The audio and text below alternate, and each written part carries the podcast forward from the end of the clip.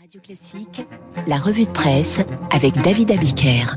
David, nous allons parler euh, de pas mal de sujets. On reviendra d'ailleurs à la fin de cette revue de presse sur euh, la couverture de Paris Match qui fait couler quand même pas mal d'encre. Mais on commence avec une question euh, qui a envie de prêter de l'argent à un candidat à l'élection présidentielle. Gros point d'interrogation donc. Bah, à peu près personne, en tout cas pas les banques. C'est ce que nous apprend ce matin le Figaro.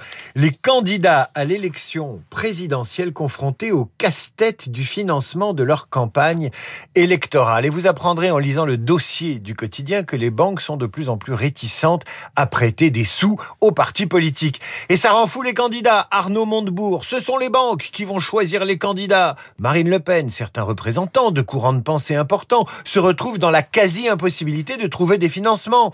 On est face à un double verrou, les signatures et les banques, se plaint encore le directeur de campagne de Jean-Luc Mélenchon. En réalité, les banques ont peur. Elles ont peur pour leur réputation, elles ont peur de ne pas être remboursées si le candidat fait moins de 5%, et elles doute aussi les scandales. Pour le trésorier d'Europe Écologie Les Verts, c'est le cauchemar du banquier de se retrouver en page 3 du canard enchaîné si des malversations financières étaient découvertes. Le trésorier du Rassemblement national se plaint lui aussi.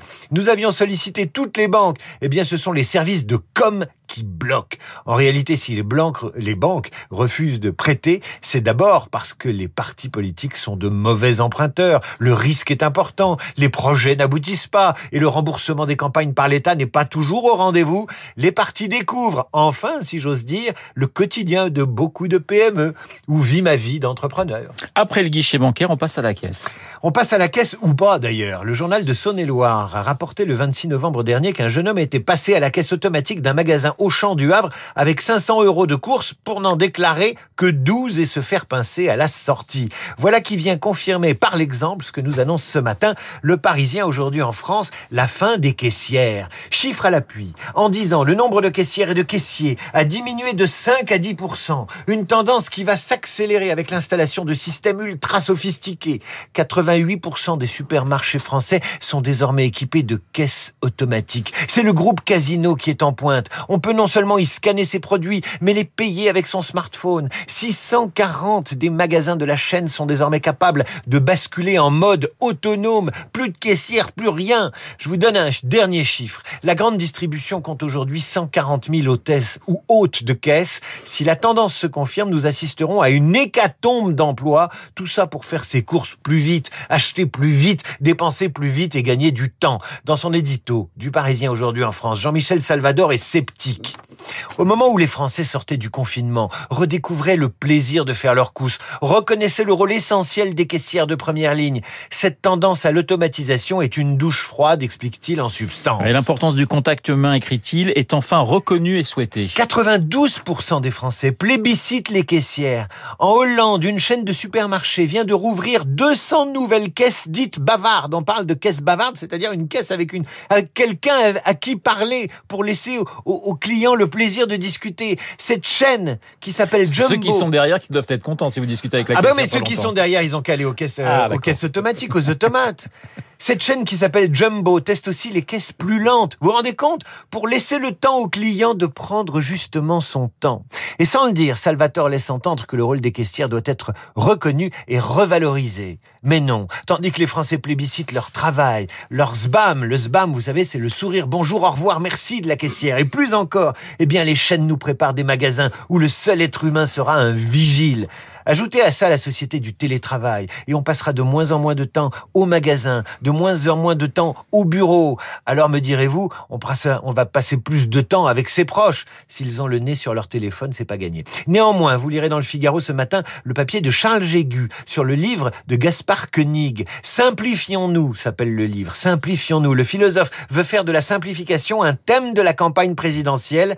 Il ne lui a pas échappé qu'en France, la simplification, c'est compliqué. Dans les échos, vous lirez aussi le papier de Muriel Jazor sur l'ennui au travail. Les caissières, c'est bien pour les clients, mais est-ce si passionnant d'être caissière? Vaste débat. Alors David, tout autre chose, Nicolas Hulot qui fait la une de Paris Match. Le scandale Hulot, 20 ans d'omerta, la machine est en route, enquête sur ceux qui savaient, titre le magazine qui publie des photos de l'ex-ministre de l'écologie seul sur les rochers de la Bretagne où il a trouvé refuge. Et dans les colonnes de Paris Match, vous lirez le témoignage d'une ancienne ministre du gouvernement Jospin Dont la fille, dit-elle, se tient prête à témoigner devant les policiers. L'ex-ministre raconte ce que lui a dit sa fille. Il lui avait donné rendez-vous chez lui, dans son appartement parisien. Elle ne s'est pas méfiée car elle le connaissait. Les jouets de ses enfants traînaient par terre. Quand il essaie de l'embrasser, elle le repousse. Il la poursuit autour du canapé. Elle veut s'enfuir, mais la porte est fermée à clé. Elle crie, tambourine contre le battant. Elle réussit à s'échapper, mais se retrouve pieds nus dans la rue. Mais hors du piège, écrit Paris Match. L'ancienne ministre explique qu'elle n'a jamais dissuadé sa fille de parler, que la jeune fille lui a dit culot lui aurait lancé. À moi, on ne dit pas non. Pour l'ex-ministre de Jospin et sa fille, l'émission Envoyé spécial et le témoignage des cinq femmes accusant Nicolas Hulot d'agression sexuelle a été un déclic pour parler à Paris Match, mais pas encore à visage découvert, ni en dehors de l'anonymat. La journaliste Audrey Pulvar témoigne également dans Match, expliquant avoir été confrontée à la drague lourde de l'ancien ministre. Une ex-collaboratrice confiée au magazine Culot, ministre de l'écologie, refusait de nombreux dîners pour pouvoir faire venir des femmes les unes après les autres. Le journal affirme qu'avec PPDA lui-même, accusé par 23 femmes, avec son ami Hulot, dont le présentateur fut également le témoin de mariage, ils avaient instauré un jeu pour noter les femmes dans le public, ciblant celles qu'il fallait conquérir. Vous lirez Match qui ne dit pas qui est la ministre de Jospin dont la fille a été euh, harcelée. Le nom finira bien par sortir, de même que celui de ceux qui savaient et se sont tus. C'est comme ça désormais. Corinne Lepage, interrogée par le magazine en tant qu'ancienne ministre de l'Environnement, jure n'avoir jamais entendu ni rien su au sujet de Nicolas Hulot. Voilà ce qu'elle dit à Match, Corinne Lepage. J'en ai entendu sur d'autres hommes politiques. Et quand Match lui demande qui? Elle répond, je ne suis pas une dénonciatrice, je ne suis pas concernée, et il ne m'appartient pas d'en parler. Voilà la une de Paris Match qui fait couler beaucoup d'encre. On en parlera certainement dans un instant. Merci David. Avec Franz-Olivier Gisbert que vous allez retrouver dans ce studio comme tous les jeudis. La droite, mais également eh bien Zemmour et la novlangue. Vous allez voir que la novlangue, eh bien, ça met le camarade Franz très